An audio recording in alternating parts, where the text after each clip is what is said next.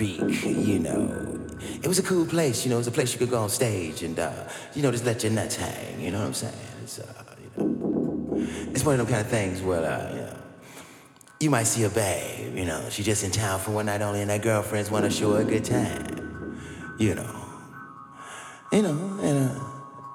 you know, back when we was doing it real, real big, real big, you know.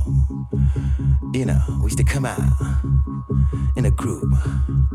We used to strike a pose, 45 degrees. And we used to low lick 'em. It was going down. you know what I mean? Whatever it took.